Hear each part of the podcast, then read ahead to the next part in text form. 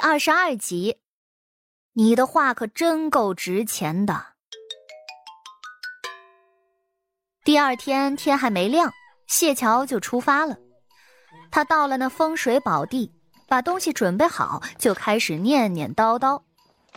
这下葬的程序也不用太复杂，谢桥做的呢，就是告五方，请神明开路，不犯幽底。死后似以光荣，祝家门高达，妖邪必去，吉事来临。另外便是祷告破土之后，灵柩进入土中，不犯忌讳，没有危险。说来啊，这下葬的规矩其实很多的，只是很多的步骤都被谢桥给省了。告完五方之后，就是简单的下针定向、化穴起土、盖棺。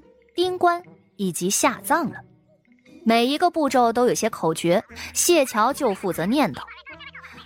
赵玄景等人只觉得他这人神神叨叨的，他们却看不见那附近的那位阴魂露出了几分享受之色，身上的气息也变得清淡祥和了不少，完全不似之前那般满身的阴黑。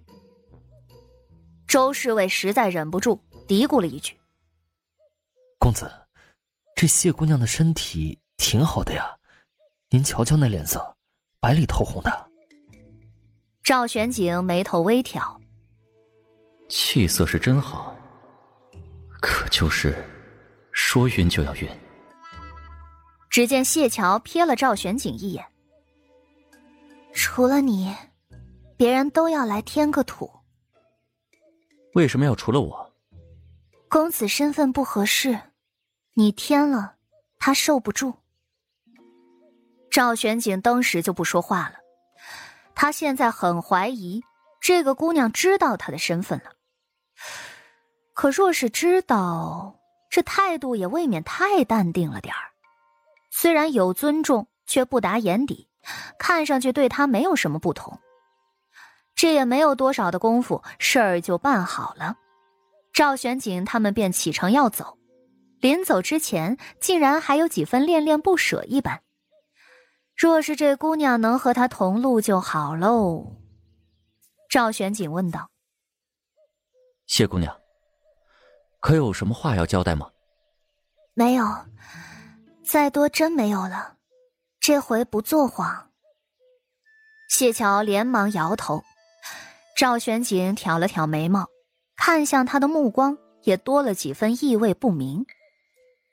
遇到这姑娘之后，前前后后可花了二百六十两银子，拢共也就听他说了那么几句话，有些话还过于玄妙，根本就听不懂。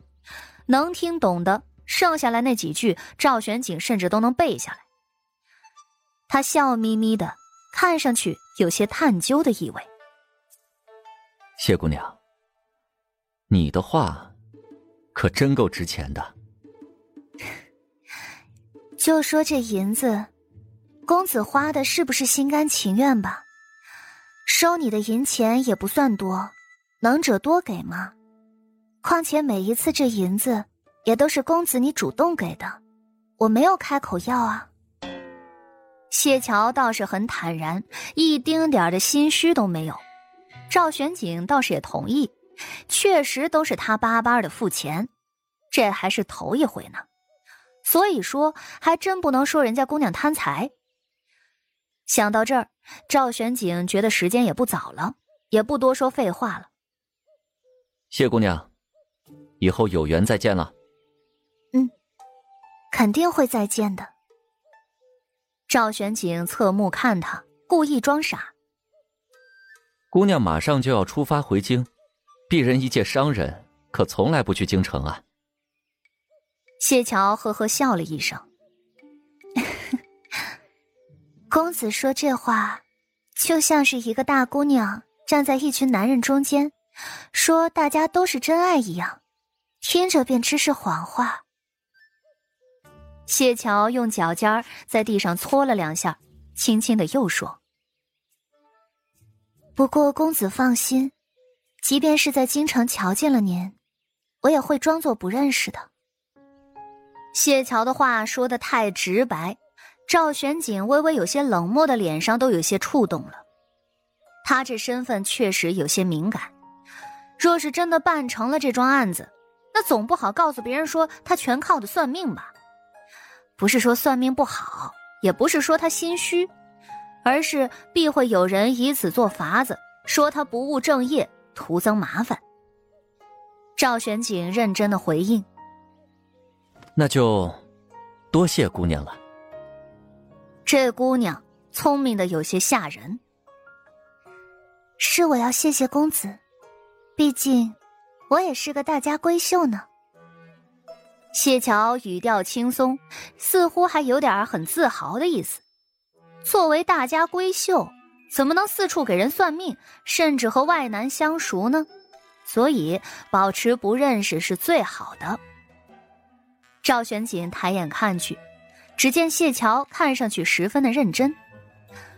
过了一会儿，谢桥收拾好东西，上了早早就等待的马车。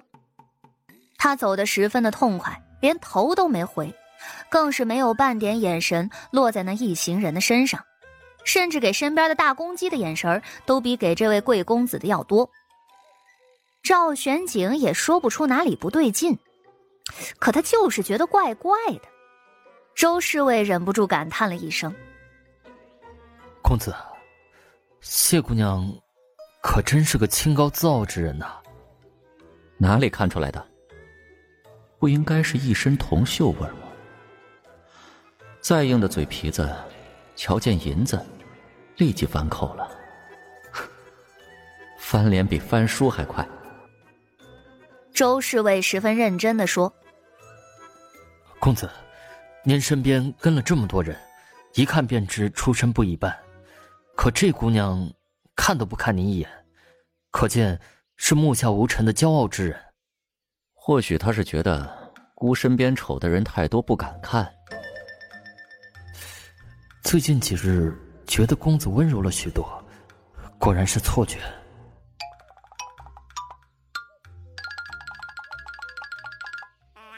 谢桥坐的是石坊镇百姓送的马车，车夫都是自己人，用着那就是舒心多了。他处理好这么多事情，卢氏母女俩。竟然也才出镇子，没跑多远就追上了，一前一后，两队人马又凑在了一起。裴婉月这会儿眼睛肿得跟核桃似的。